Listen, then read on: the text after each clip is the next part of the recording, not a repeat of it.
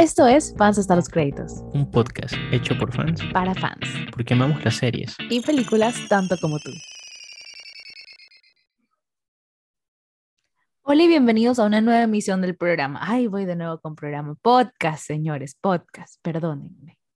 Juan. El tan esperado podcast que prometimos volver a hacer. Y bueno, volvimos. Y volvimos con The Batman, que es lo último que se estrenó en el cine. De hecho, salió, si este episodio se publica bien, salió hace una semana exactamente.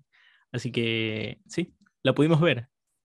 Me encanta que dice si se publica bien. En fin, yo soy Lisa y el que está hablando también es Juan. Y bueno, Juan se la fue a ver en preventa. Fue en preventa, ¿no? Preestreno, sí, sí, él fue de los, de los aficionados. ¿Cómo te sentiste, Juan?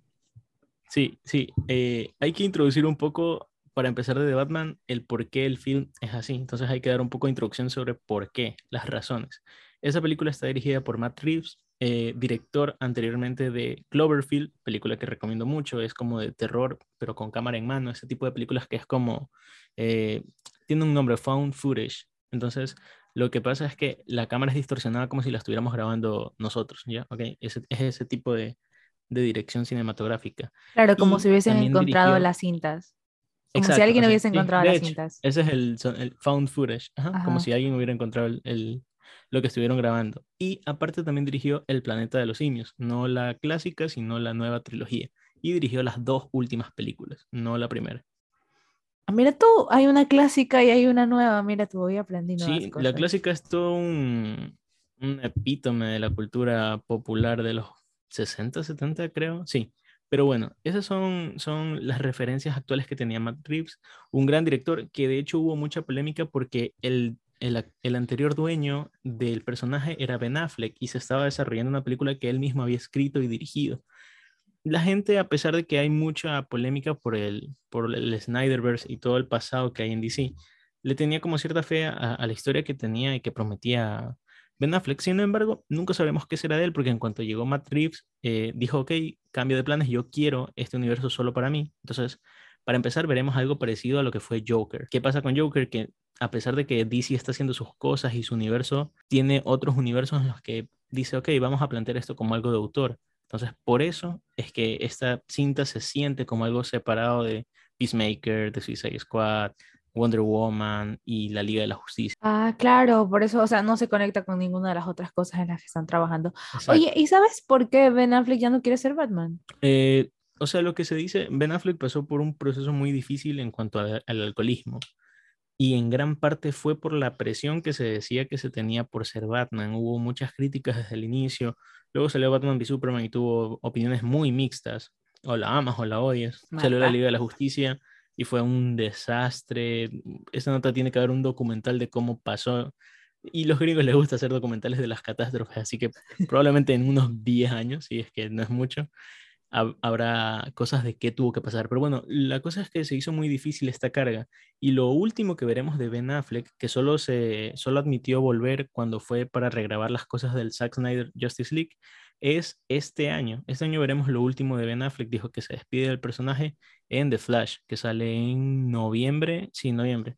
The Flash sale en noviembre y va a ser la despedida de Ben Affleck. Y me imagino que van, o sea, y van a introducir otro Batman a ese universo. El Batman de Keaton, de Michael Keaton de los años 90. Supuestamente va a ser como un Batman relegado. Sí, es una sopa y dudo que te enteres porque tú eres niña Marvel, pero DC construye un universo de una manera muy extraña. Algunos lo apoyan, otros no pero sí, tiene, tiene todo muy distante. Entonces, de ahí es que Matt Reeves llega, dicen, ok, te damos el Batman de Ben Affleck, construyelo en su universo, y dice, la visión que yo tengo es diferente. Y de eso vamos a empezar a hablar. ¿Cuál es la visión? ¿Cuáles son las inspiraciones que tiene eh, Matt Reeves para esta película? Que Matt Reeves la dirige y la escribe. Y para empezar, de cuáles son las visiones, él ubica y dice que la película es más que una película de superhéroes, de una película de detectives, un thriller psicológico y con mucho Claro, eso fue algo que noté casi a los primeros 10 minutos de la película. ok, esto es nuevo, esto no es una película de superhéroes, esto huele a... O sea, me agradó bastante, pero este, me quedé desconcertada, porque voy a ser honesta, nunca he visto una película de Batman. Entonces, mi primera película de Batman es que Yo esperaba el superhéroe. ¿qué pasó?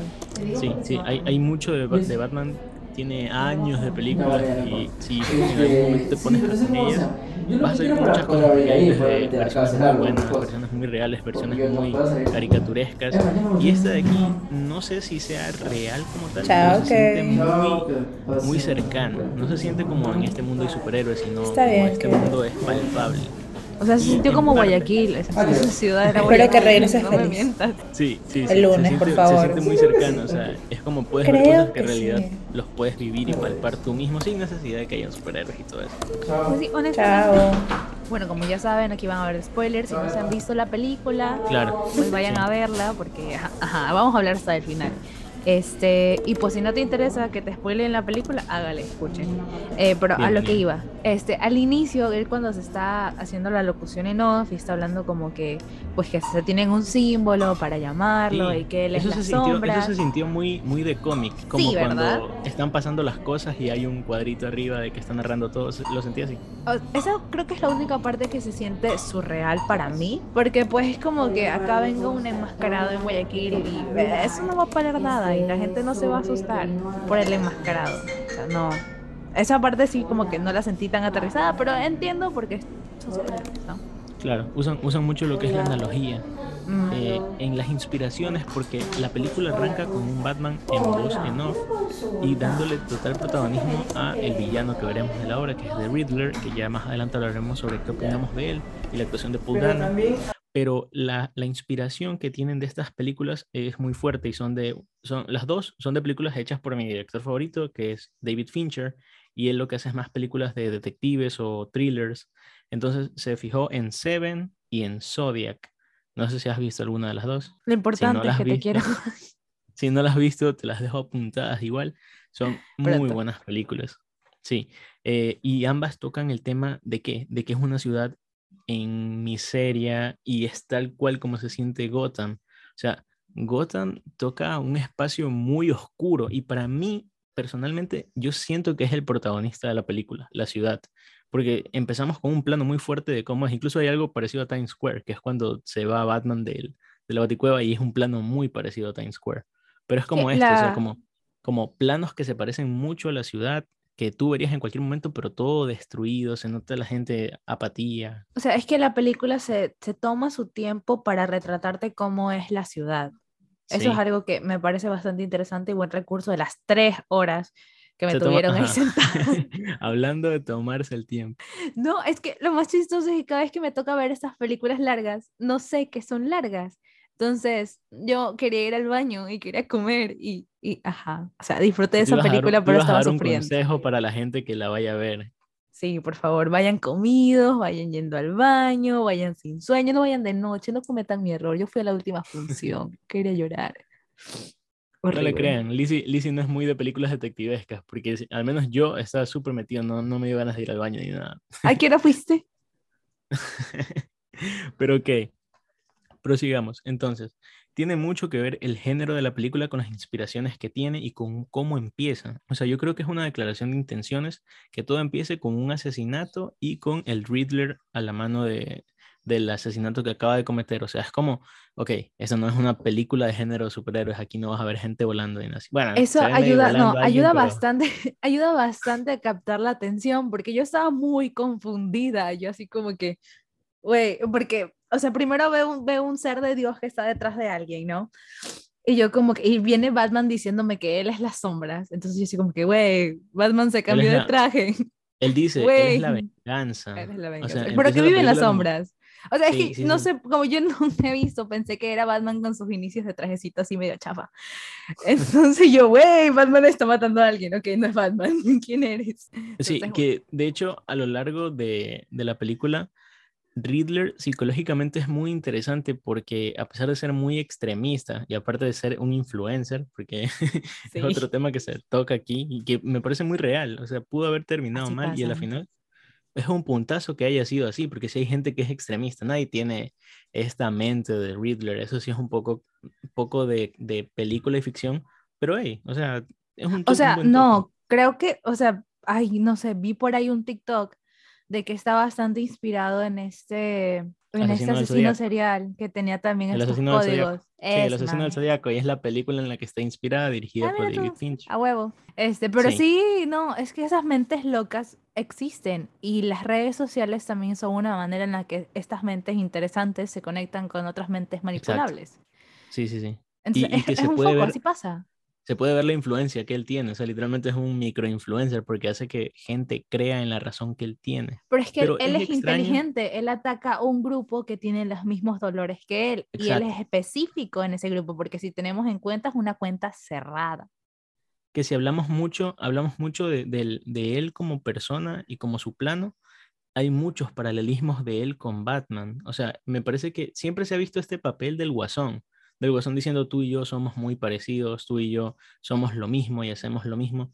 Y me parece que en esta película el que hace ese papel es The Riddler. No sé si lo vaya a hacer el Guasón más adelante, pero al menos este villano se siente más como un Joker que como un Riddler. Para bien, para bien. Es que, pues, ambos personajes de alguna forma se los puso pues en las mismas circunstancias, un niño huérfano. la diferencia es que Bruce Wayne el estatus socioeconómico. Exacto. O sea, vemos cómo el estatus socioeconómico te hace ir o de un lado o, del otro. Que vamos, lo que hace Batman tampoco es del todo bueno, pero toma decisiones distintas. Que es, que, es algo que lo remarcan bastante, es, es, mucho, este, Celine se lo dice, se nota que tú creciste en un barrio rico. Sí, sí, sí, sí, sí, sí, ajá. Y le, le habla de Bruce Wayne. es interesante, nunca, nunca dan a entender que Selina sabe que él es Bruce Wayne, pero, o sea, es como que le dice, tú eres blanco con, con beneficios, por así decirlo. Es como que... Privilegiado. Ajá, te, toca el tema, como por aquí te la lanzo, pero, pero no lo dice textualmente como yo sé que eres Bruce Wayne. Pero ok, ya tocando un poco el tema de, del Batman de Robert Pattinson. Para mí, eh, vamos a hablar un poco de qué fue las impresiones que nos dio, porque era una de las cosas más polémicas desde que se empezó a tomar la decisión. ¿Qué te parece el Batman de Robert Pattinson? El Batman y el Bruce Wayne, porque ese es otro. Eh, es muy importante eso. El Bruce Wayne me parece un niño sacado de Kudai. Pero el Batman me parece ahorita, muy... Ahorita que mencionas, ahorita que mencionas que el Batman parece un niño sacado de Kudai, Batman, el director Matt Reeves, dijo que las inspiraciones que él tomó para crear a Batman, generalmente, para Batman, para Bruce Wayne, generalmente Bruce Wayne es como un filántropo, un Tony Stark de día y un justiciero de noche, pero uno más oscuro. Pero decidió basar la personalidad de Bruce Wayne en Kurt Cobain. Por eso tiene este, por eso hay, hay rock todo cringe cuando, cuando el man aparece. Y, ajá, porque tiene una aura muy depresiva. Y en la parte en la que él está, el contexto de Bruce Wayne, me parece que es un golazo, porque es algo primero que nunca se ha visto que él sea tan depresivo con la fase de Bruce Wayne. Ya cuando veas las películas de Batman lo entenderás, pero, pero la actitud es muy diferente. Y yo creo que diferente para bien. O sea, ayuda mucho al desarrollo del personaje que él tiene. Pero te sigo escuchando, ¿qué tal el Batman de Robert Pattinson? Es que, no, espérate, regresando al, Bruce Wayne, es que se nota que es una persona emocionalmente inestable, incluso cómo se relaciona con Alfred, Alfred. Voy a decir Alfred. con, con Alfred. O sea, es, es la persona que te, literalmente te crió y sales con tu niñada de tú no eres mi padre. tú, tú, no eres mi padre, exacto. Y, y que de hecho también dice cosas como, no me interesa morir. Entonces, es un Batman muy extremista en el sentido de sus emociones. Está en un plano en el que no le importa nada. Y eso también es importante recalcar que Batman está en sus inicios. Este es el año 2 de Batman. No es como tal el inicio, pero no es un Batman maduro, no es un Batman que ya toma otro tipo de decisiones. Es un Batman con muchas deficiencias. es un Batman que recién está saliendo. En fin, pero su Batman, su Batman es otra cosa no sé, funciona bastante bien. Es un ser que tiene su, horizonte. Tiene mucho porte, tiene mucho porte de manera estética y visual sabe hasta dónde llegan sus puntos de moral, porque lo que yo esperaba era que ese ser de Dios se vaya en contra de ese, del personaje que tenía enfrente cuando descubre que pues lo había, él había matado a su papá. tiene, tiene, la moral, tiene la moral muy bien definida. Eso es algo que se habla mucho y que también eh, hubo polémica con el Batman de, de Zack Snyder por cómo lo manejaron, porque era demasiado violento. Bueno, es un Batman ya viejo, este es uno que recién está empezando, y que en los cómics siempre se habla de Batman es el típico yo no mato. Que luego y hay una escena en la que está en el batimóvil y hay un pocotón de muertos en esa escena porque sale del fuego y hay un man en un camión, obviamente se murió. Pero ok, vamos a, a la narrativa. El man no mata y lo expresa muy bien. Hay dos veces en la película en el que él dice yo no uso armas y hay otro en el que dice si tú cruzas la línea te conviertes en ellos, que es parte mucho del dilema moral de el Riddler mata gente para demostrar su punto. Batman no quiere demostrar un punto, sino que quiere cambiar el estatus de la ciudad. Y es algo mucho más crucial cuando, spoiler, él se entera que su papá manda a matar a alguien, aunque luego descubrimos que en teoría no lo manda a matar, pero bien, quién sabe, ¿no? Sí, sí, sí, que eso es algo, es que como tú no has visto las películas de Batman no te darás cuenta, pero siempre se pinta a la familia Wayne que falleció y eran como, para mí hay mucho paralelismo con, con este tipo eh, John F. Kennedy, como de que es todo lo que está bien en el mundo y murió y pobrecito y queda como que era lo mejor del mundo, murió como, un mártir. Un mártir, exactamente. Y con los papás de los Wayne es lo mismo, ah, le iba a ser el alcalde y que iba a cambiar todo y falleció. Y aquí se tocan puntos muy interesantes, más que nada de la mamá, porque había algo que en ninguna película había visto antes y es que la mamá tenía problemas y trastornos psicológicos que puede explicar y contrarrestar mucho la teoría de que por qué Batman es así, por qué es tan oscuro, por qué toma estas decisiones tan extremistas. Ok, puede ser un problema psicológico, o sea, que se explique de esta manera, no como que fue el contexto el que lo hizo así, sino que es el contexto más eh, algún trastorno. Exacto. Exacto, y se toca ese tema que no se había tocado antes y me parece un, punto que, que no, no se ha hecho antes y que se puede hacer muy bien y que le da mucho contexto al por qué el Batman es así. Yo personalmente le doy un 10 al, al Batman de Robert Pattinson, es muy diferente, eh, hace las cosas distintas, es mucho más detectivesco que los otros, no es tan físico, que hablando de no tan físico, la película tiene pocas escenas de acción, pero tiene las necesarias, tiene más de investigación de qué está pasando, hay muchos asesinatos y qué es, y se ve, se ve hasta, hasta qué punto es que es diferente este Batman, pero yo lo apruebo totalmente. Claro, algo también interesante de la película es lo grosera y grotesca que es para las cosas que hace el Riddle. O sea, empezamos con un dedo cortado, así yo sí.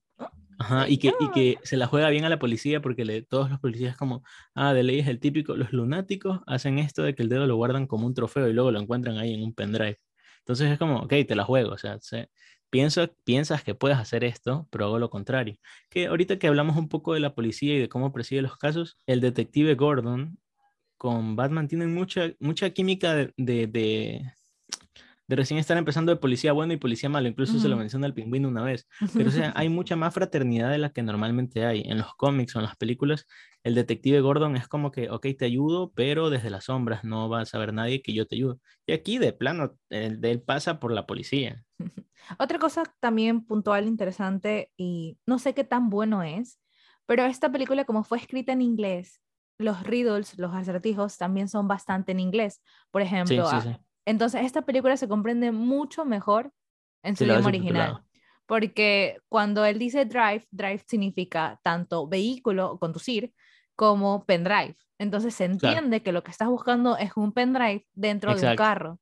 Sin embargo, cuando tú la ves en español, la vi subtitulada, pero te salía, te salía pendrive, te salía entonces tú te quedas como que... Claro, mm". como son acertijos, trata, en los acertijos hay mucho juego de palabras. También juegan con el idioma español, entonces es como que hay dos juegos ahí que son muy cruciales, entonces es como que no pensaron mucho al momento de cuando se tenía que subtitular la película, creo yo. Sí, Ahí es como que mi punto de pusieron a parir a los, a los, a los que doblan. Suele suceder bastante, es, verdad. En este caso siempre vamos a recomendar aquí que vean las voces originales porque muchas veces son las que dan ese punto a una actuación. Así que sí, por ese lado sí. Pero no sé, ¿qué opinas tú de la relación entre, entre el, el, el detective con, el, con Batman? Me gustó mucho, eh, me da mucha, este, es como ternurita de ese policía bueno porque es como que, ay, no eres corrupto, qué bonito. Sí, sí, y Batman Porque yo esperaba que en algún punto la rata sea él, honestamente. No, era imposible. O sea, si veías los, los si te guías en, en, todo el lore de Batman, es imposible que el comisionado Gordon sea, pero, pero por ahí medio la tantearon. Ajá, pero sí, Batman la tantearon. Le dice como, Batman dice como, eres el único policía en el que confío, de verdad confío mucho en ti. Entonces es como que lo tiene bien estudiado, como de que tú no podrías hacer nada. Que de hecho me gusta esto de que ok, el Batman lleva años trabajando, bueno, lleva un año trabajando y pegándole a los malos, pero quien activa y empieza a caer, a que caigan los, los realmente los políticos que están detrás de todo esto es Riddler. O sea, él es el que hace que funcione la película. Prácticamente él podría ser el protagonista porque hace que todo funcione y es Batman quien sigue el juego. De hecho, The Riddler gana. O sea, ya hablaremos luego del final de la película, pero The Riddler demuestra su punto, hace lo que hace y acaba la película así. Que así también acaba Seven, por si la quieres ver es que Batman, Batman lo admite incluso en la película, es como que ese es su juego, yo solo estoy tratando de seguirle para que hayan menos desastres. Claro, y al, y al final se demuestra que Riddler no pudo haber hecho lo que pudo haber hecho si no era por Batman. O sea, literalmente necesitaba esa pieza. Y él sabía de qué manera Batman iba a reaccionar. Exacto. Mientras él trataba, Batman trataba de descubrirlo, él lo que hacía era que gracias a que descubra la pieza pueda funcionar todo el engranaje del, del Reed. Sí, en ese sentido me pareció una película muy inteligente. No es la mega, o sea, si eres un fan de películas de detectives, vas a notar ciertas cosas como, ah, ok, está, pero para el público general el que va a ver Batman, que es todo el mundo, es un público masivo, obviamente te va a causar mucha sorpresa. Sorpresa para bien y para mal, porque comentarios también he escuchado de, estuvo muy lenta, le falta acción, ¿dónde está la comedia? Que es algo que me molesta mucho, que estemos acostumbrados a que en todas las películas haya comedia. O sea, literalmente hasta en, la Zack, hasta en la Zack Snyder Justice League hay comedia. Flash es como el alivio cómico. Pero en esta no. En esta, ¿qué te puedo decir? El, la comedia quizás es este policía que está con Gordon, el de bigote, que es medio chistoso y que insulta a Batman. Le dice como, ¿quién es este tipo? Es un payaso, así. Y, o sea, te mete unas, unas cositas así, pero ahí la película es oscurísima y por eso la amo. Pero es, es, que yo en ningún punto me reí, tampoco esperé reírme. Apenas vi las primeras escenas dije, bueno, guardemos la sonrisa. Aquí no me esto no es un chiste. Sí siempre está lloviendo, todo el mundo está triste y corrupción, nadie cree, nadie cree en nada y ese es el punto, o sea, se demuestra mucho ciudad gótica. Pero bueno, hablando, ya hablamos de Batman, ya hablamos de Jim Gordon, otro personaje importantísimo, que de hecho hubo mucho marketing sobre The Bat and the Cat, y que yo sí creo que la película bien pudo haberse llamado así, porque Selina Kyle tiene bastante protagonismo. O sea, la par, yo, bueno, no, no habrá salido tanto como Batman, pero un 40% de la película sí salió, o sea, fue muy importante. Bueno, sí, sí, un 40, porque sí hubo una parte en la que, que Más que Alfred, más que Jim Gordon, más que The Riddler, o sea, se ve que lleva está muy bien hilada y está muy bien representada. O sea, mira, ha habido mucho esto de que Michelle Pfeiffer representó a, a Selena Kyle antes y está muy amada por eso también, este, ¿cómo es? Esta Halle Berry también es una película de Gatúbela todo el mundo la odia y está considerada como una de las peores películas por lo sexualizada que está y lo loca que está la trama. Aquí Soy Kravitz, para mí es un trabajo estupendo y no toca mucho el tema de la sexualización, o sea, la toca de mala manera, porque, o sea, la muestran ella sexualizada y todos los, los manes, los que son como las ratas, los manes, los políticos viéndola y todo eso, entonces te lo muestra, está bien ejecutado, me parece. Claro, o sea, es un retrato, o sea, ella está objetizada, pero es un retrato de la sociedad, no es la película que la objetiza para para ser merchandiser. Es simplemente un retrato de lo que es Ciudad Gótica. Ajá. O sea, los que te miran así son los corruptos, ellos son los que te miran, que mira, mira cómo está la sociedad pintada. Entonces, en este caso, Soy Kreutz para mí de 10. O sea, no, no, no esperaba mucho de alguien que sea eh, Catwoman. Nunca ha sido un personaje tan relevante. En los cómics sí, pero en las películas no. Pero sin embargo, en todo lo que tiene que ver con la película, cómo estuvo representada, cómo nunca, o sea, sus ambiciones siempre eran las de ella. Ella nunca fue, sigo el plan de Batman. Ella fue, ayúdame a encontrar a la chica que es la que activa toda la trama de, de Selina. Claro, ella simplemente fue, este, esto es lo que yo quiero, tú eres una manera de conseguirlo. Exacto. Y, también toma mucho los extremos de Selina y Batman, se, tienen este, esta química sexual y toda esta tensión que también se ve en la película mucho, esos tipos tuvieron que haber tenido algo en, en tras pantalla porque no puede ser que se vean así nomás. sí, ah. aquí bancamos el chisme de que pasó algo entre esos dos. Mm, más allá del beso que se dieron, yo creo que no. No sé, no sé. No creo que hayan tirado con la máscara. Son fetichistas, pero ok. Yendo más allá de todo eso, o sea, lo que tiene que ver con sus motivaciones me parece que tiene mucho sentido y, y, el personaje está muy, muy bien porque es bien llevado como en el cómic, que ellos tienen esta diferencia en, en los cómics también, de que, ok, eh, Batman lastima pero no mata y Selina sí. O sea, Selina cuando se entera de quién mató, está dispuesto a matar hasta el papá biológico. Entonces, eh, tienen este dilema moral que siempre ha habido de yo llego hasta aquí y tú llegas más allá, no sobrepases ese límite. Perdón. Em, pues sí, bastante. Es, es que Celine, como dijiste, no, no es no es una heroína. Creo que la tratan más como una. Ay, me, me recuerda de. Un, anti, un antihéroe, un antihéroe. Un antihéroe, porque tampoco, tampoco es villana. Y que eh, también, también está, en sus, está en sus inicios, o sea, porque no se, no se ve como toda una experta en artes marciales, pelea y se defiende muy bien, pero casi, de hecho casi no tenemos acciones, eh, escenas de acción de ella. Pero las que son son buenas. Son buenas y, su- Son y más que nada se centran en su desarrollo. O sea, me gusta todo el plano que se le dio. No sé, ya hablando con spoilers, no sé si salga en otra película, porque se va. Eh, es algo que medio me causó conflicto, pero aquí te dejo dos datos. Hay tres, dos datos no, serían tres datos. Hay tres series que están en desarrollo eh, para HBO Max de este mundo. ¿Por qué? Porque ya planificaban con la gente que estaba viendo la película en los pases de prensa y de, de testeo que iba a ser una muy buena película y había tres focos principales. La policía, eh, el pingüino de Colin Farrell, que hay que hablar, está irreconocible Colin Farrell y está muy bien hecho, muy caricaturesco. Va a haber un, un, un spin-off de él y un spin-off de Catwoman. Entonces, cuando ella se va, veremos aventuras de ella en un posible spin-off en HBO Max, pero no sé si salga en otra película, porque, o sea, se va. ¿Qué le haría volver? Es que siento que ese, ese personaje hasta cierto punto era necesario que se vaya, porque al momento en el que pues ella le propone irse, muestra la determinación de Batman también. Es, Sí, es una exacto. escena que tú te Es quedas, ¿por qué? O sea, te Es entiendo. lo que siempre hablamos de que hay personas que te dan tu desarrollo y esta es la persona que le da desarrollo a Batman. Como que, ah, vale. Ajá, pero Ok. eran, eran, eras necesarios llegar a mi vida, pero ok, te dejo ir. Vaya, Entonces, Ya, ya te pusiste romántico. ¿Cuál es el siguiente tema? ok, el, el punto es, eh, Selina Kyle muy bien, Batman muy bien, Jim Gordon muy bien. Otro personaje que también se iba a hablar mucho es el pingüino de Colin Farrell, que según yo es como una introducción, su personaje no sale mucho, eh, es bien caricaturesco. Sí, para mí también es un comic relief, o sea, sí te mete un par de chistecitos medios ahí. A mí me Pues gustó. sí, no o sea, si sí, sí, sí es medio cómico, o sea, en especial la parte de, de español, cuando él, que son imbéciles, no saben la diferencia entre él y la. Sí, sí, sí, el, el artículo, exacto, el de la rata alada.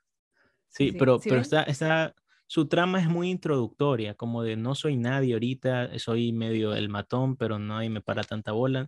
No tiene un papel tan importante y se supone que él es el rey de la mafia, Claro, él es un peón más, en este punto, él es un peón más. pero luego al final de la película con otro spoiler, Carmine Falcone, que está protagonizado por John Turturro, que está muy bien hecho, el personaje de Carmine Falcone tiene muchas matices y a pesar de no ser el, el principal villano, está muy bien hilado, pero bueno, a pesar de eso, sin él en el marco, solo queda el pingüino y con toda la ciudad hundiéndose y todo, quizás al surgir de él, porque está surgiendo todo lo malo. Entonces, me, me parece que está bien introducido. Claro, es una historia de pero- origen también. Para Exacto, él. exacto. ajá. Le dan su desarrollo por un lado, pero no es el protagonista, no se roba nada. Pero hay otro que, que sí es protagonista de la historia, al menos tiene su escena y yo creo que lo hace brutal, que es el Batimóvil. O sea, el Batimóvil tiene, Batimóvil tiene una escena, una escena, y para mí se roba la película y esa escena la veremos de aquí en tres años como esta es la mejor historia, una de las mejores escenas del, del, del cine y todo, por cómo es presentado. Otro dato curioso aquí es que hablando de todas las inspiraciones, que a mí me gusta mucho esto de que el director tomó inspiraciones de cosas distintas para cada una, eh, una, una inspiración que me gusta mucho es que el director dijo que se inspiró en, creo que se llama Christine. Bueno, hay un carro, eh, hay un carro que es del autor, hay un libro que es del autor de Stephen King que se basa en un carro asesino. Dijo que se basó en este carro para hacer la película. O sea, el Batimóvil iba a ser representado con este carro, que es un carro que cuando nadie lo habita, se le mete el diablo o algo así. Y se siente así. O sea, la escena del Batimóvil te transmite como miedo. No sé, eh, está muy bien grabada. Te quedas con cara de, ¿qué le pasa al carro? Exacto. qué no se Y es mueve? como que Batman, Batman, o sea, para mí esa escena hay mucho de no se mueve porque no funciona. Para mí es más de que Batman como que, ok, arranco, pero arranca tú porque te voy a alcanzar. O sea, es como de, te doy chance, tranquilo, avanza. Siento que, no, siento que también estaba dando una señal a, a Celine. Puede de ser, alguna o sea, da muchas manera. interpretaciones porque literalmente es el carro arrancando y pausando. Y he escuchado gente que dice lo que tú dices, he escuchado gente que dice, ah, es que es, es inexperto, se le quedó trabado el carro. Y para mí es como un, es como un room, o sea, como estoy empezando, tranquilo, súbete que aquí vamos. Y es una escena, si Rápidos y Furiosos fuera así de bien dirigida, sería una película que amaría, porque la escena de persecución es buenísima. Está bien grabada, está bien construida la tensión. Cuando está todo el fuego y el man sale de atrás, es muy de película de terror y con el, con el man caminando con la cámara virada. No sé, me, esa escena me parece de lo más bacán que se ha hecho en el cine. De superhéroes. Ah, sí, ese, ese, ese, El plano del Ese que tú estás hablando, el de la cámara virada, Chef Kisses. Honestamente, me 10 quedé así como 10, que sí. buen encuadre. Pero bueno, en fin. Sí, bueno, avanzando con la trama y avanzando ya hacia lo que vendría a ser el clímax, se revela y aquí sí toma mucha profundidad. ¿Por qué? Porque el Riddler al inicio es el que va poniendo los asesinos, pero no ocupa mucho tiempo en pantalla. Ocupa más tiempo en pantalla cuando, lo, cuando ya lo meten preso y se ve quién es. El actor que lo, lo, utilizan y que protagoniza The Riddler es Paul Dano, que ya ha hecho papeles en, en, películas que generalmente son así como de que soy el que parece que no hace nada y al final mata un pocotón de manes. Entonces, da el porte, o sea, tú le ves y físicamente, o sea, parece alguien que ha pasado por mucho. Te da esto de soy un extremista de estos que matarían en un colegio. Es que su mirada dice, estoy trastornado. Ajá, y estoy Ayuda. furioso y estoy con todo esto. Entonces, cuando a él lo capturan, empieza su, su desarrollo y su trama porque la, la, película como tal empieza a tener mucho peso con ella. Entonces, es cuando más vemos parte del, de, de, lo que hace Paul Dano como película. Que la charla que tiene Paul Dano con, con, con Robert Batman. Pattinson es, es, buenísima, sí, sí, es, es, muy, es una escena muy de Joker con, con Batman, de ellos dos discutiendo en un interrogatorio, pero ahora la, la ocupa de Riddler y creo que muy bien. Creo que esa conversación también es muy crucial como para darnos cuenta la manera en la que el, el personaje del Riddler funcionaba, porque él en su cabeza Batman le entendía todo lo que estaba pasando. Él en su cabeza Batman era otro peón más de él. Exacto, era, o sea, no sé si peón era una pieza importante para Creo él. que eran más, eran más como que co-creadores en su cabeza. Exacto, exacto. Es como Batman dice, yo te estoy buscando atrapar, y Driller dice como, ¿qué tiro? O sea, yo estoy haciendo que tú hagas esto conmigo. O sea, los dos Pensé somos que parte estábamos en un plan. acuerdo.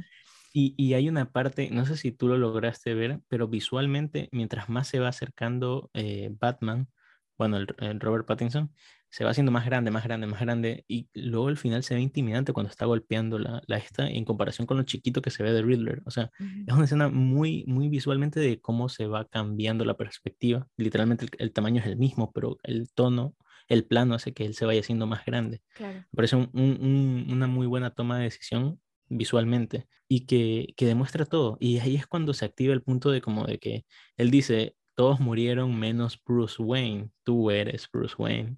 Que eso me molestó. ¿Por qué? Porque O sea, trailers- siento que, siento que él no, o sea, no le está diciendo tú eres Bruce Wayne. o sea, se lo deja- o sea, no le dice tú eres Bruce Wayne, dijo, No, faltó no que le- muera.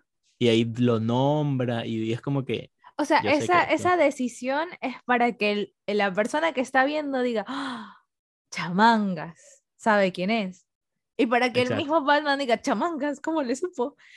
Eh, pero luego dice, solo él vive y quedamos tú y yo. Entonces es como que no, no, no es, no lo está referenciando a él, porque incluso quedan cintas grabadas. eh, o sea, para mí, para mí, para mí, para mí, para mí sí. O sea, para mí, él, él se lo dice con ese tono, como de, no voy a decir que que eres tú, pero solo él está vivo y estamos tú y yo aquí. No, porque él, él habla con rencor de Bruce Wayne. O sea, tú notas que su, su, su manera de dirigirse sobre esa persona, hay un rencor, un odio, una envidia. Hay un Mientras que cuando se Ajá. dirige a Batman hay una admiración, hay un entono de somos compadres, somos amigos. Entonces, que él diga que es Bruce Wayne va muy en contra de lo que piensa de Batman. ¿Y por qué va a salvar a alguien que está intentando matar y que detesta? Bueno, hay, hay, bueno, sí, no, no lo había pensado desde esa perspectiva, puede ser, tiene sentido. Sigo pensando que no es así, pero ok, te lo tomo. que por cierto, eh, ahorita eh, hay una parte donde Riddler le hace la jugada a Bruce Wayne y esa escena es muy buena. ¿Por qué? Porque sale Bruce Wayne yendo a buscar a Alfred y eso ya pasó hace una hora y es como que va a llegar, Eso no va a llegar. Sí, sí, sí, sí. Y yo en mi mente estaba, maldita sea, va a matar a Alfred. Que no, no sé cómo no muere si hay una explosión y está ahí, pero que no murió, ni siquiera está herido, no tiene la cara quemada ni nada. Pero, pero narrativamente, o sea, fue como, lo va a hacer. O sea, fue como mierda.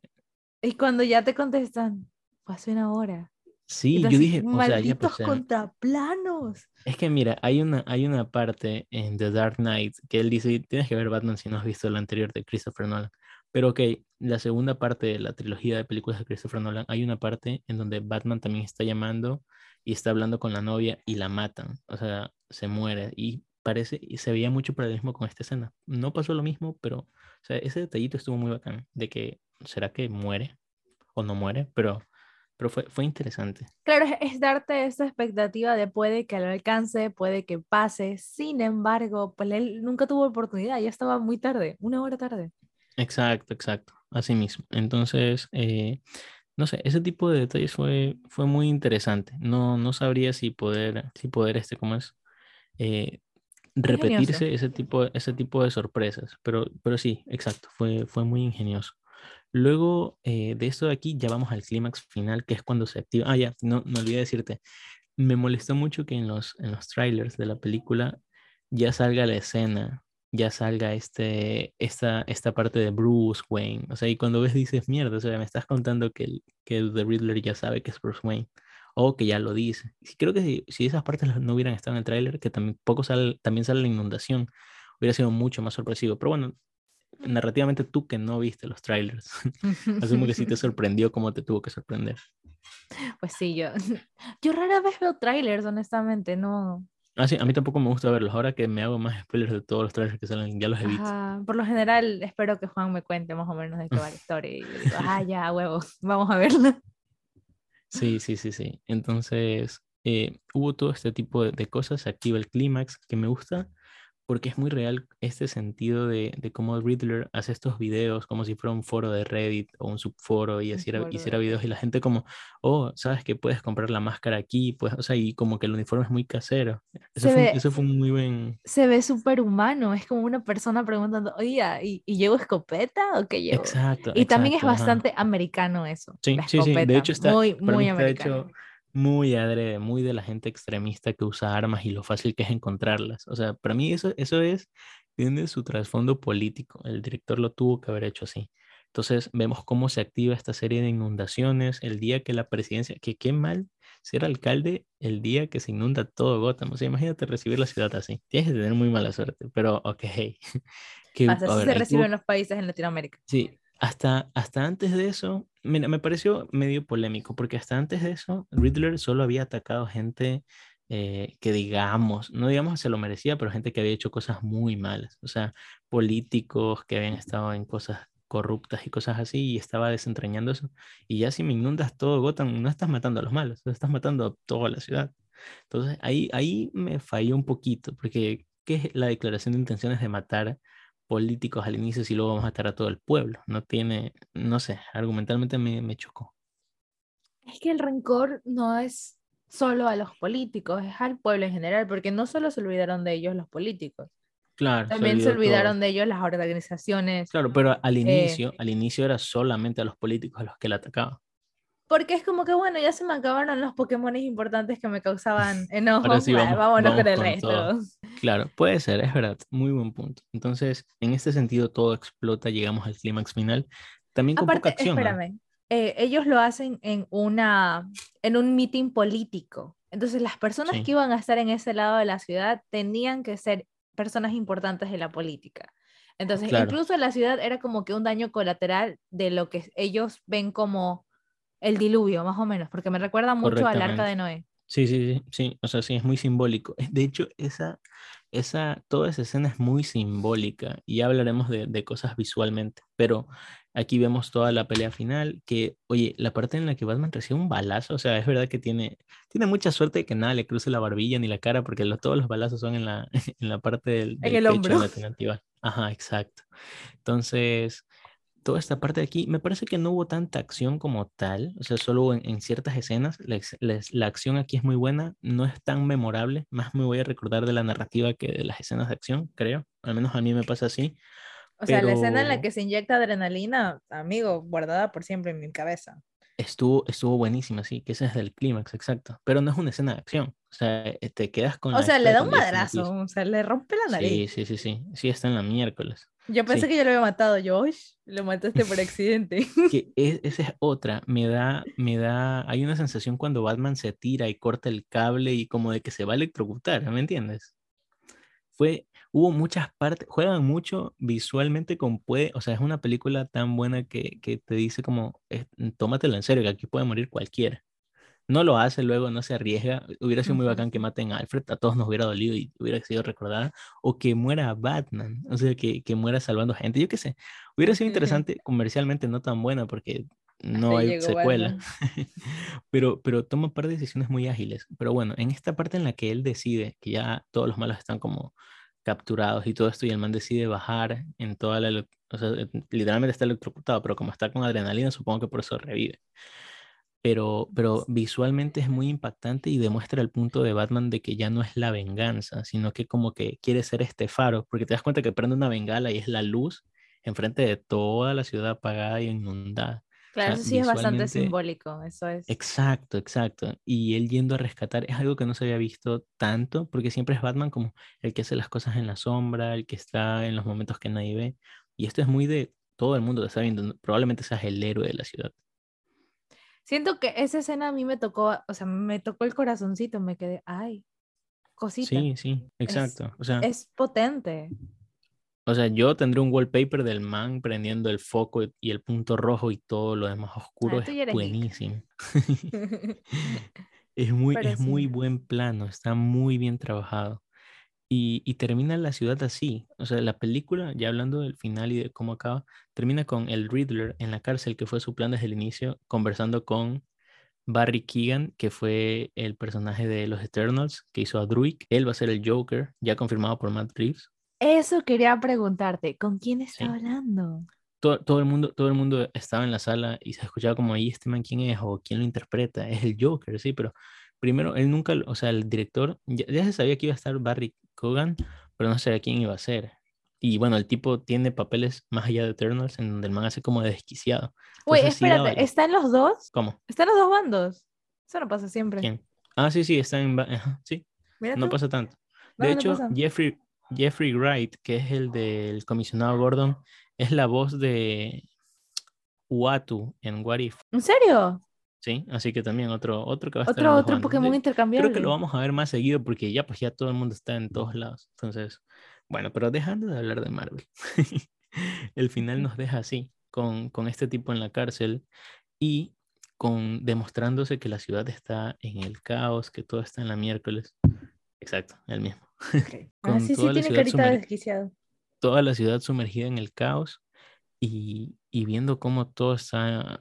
Pero yo creo que a Batman, o sea, creo que es la primera vez que creo que lo van a ver como un héroe, porque, o sea, empezó a salvar gente ahí a la luz del día, la policía no le cae tan mal, no sé, creo que vamos a ver una perspectiva bien extraña y bien diferente, creo que incluso un Bruce Wayne diferente, porque ya con todas las cosas que le han pasado, el desarrollo que tiene, no creo que sea tan depresivo. No sé, la depresión es algo complicado. O sea, siento que no lo van a representar ya tan oscuro después de haber hecho lo que hizo. Siento que si me ponen a una psicóloga por ahí, me encantaría, pero no creo que pase. Una Harley Eso. Quinn. Sí, ¿por qué no? Plot twist. Le ponen el boyfriend a Harley Quinn al fin. Sí, sí, pero nos deja la película así, con un Riddler que ganó una ciudad sumergida en lo más malo, pero con Batman tratando de aportar. Se va Selina Kyle. Es que a pesar de que la ciudad termina en, en la mismísima M, lo que la película te deja es como que, mira, aquí hay una luz de esperanza. Sí, sí, como renace. Y es raro porque Batman empezando diciendo que es la venganza y que todo está oscuro en una ciudad sumida en la oscuridad, que termine con planos en los que la ciudad es de día y que aunque todo está mal, promete levantarse. Mm, No sé, me da a que en la secuela van a intentar cosas distintas. O sea, ya no ser algo sumido en la oscuridad, sino desde otra, desde otra perspectiva. Al menos a mí me da eso. Batman influencer. no, no lo creo. Pero sí, eso es lo que... Salvemos la ciudad. Perdón, ya. Eso es lo que nos deja la película. Tres horas de duración, para mí más que suficiente. Si me das más tiempo no tenía ningún problema. Lizzie no está tan de acuerdo. Quizás si cortaban media hora hubiera estado mejor, creo. No, es que soy franca y el tiempo está bien distribuido. O sea, está Ajá, es, todo- es todo un desarrollo justo y necesario. No, no queda ningún hueco argumental, creo. Más Sin allá embargo, de yo te tenía hambre, ¿ok? Yo tenía hambre.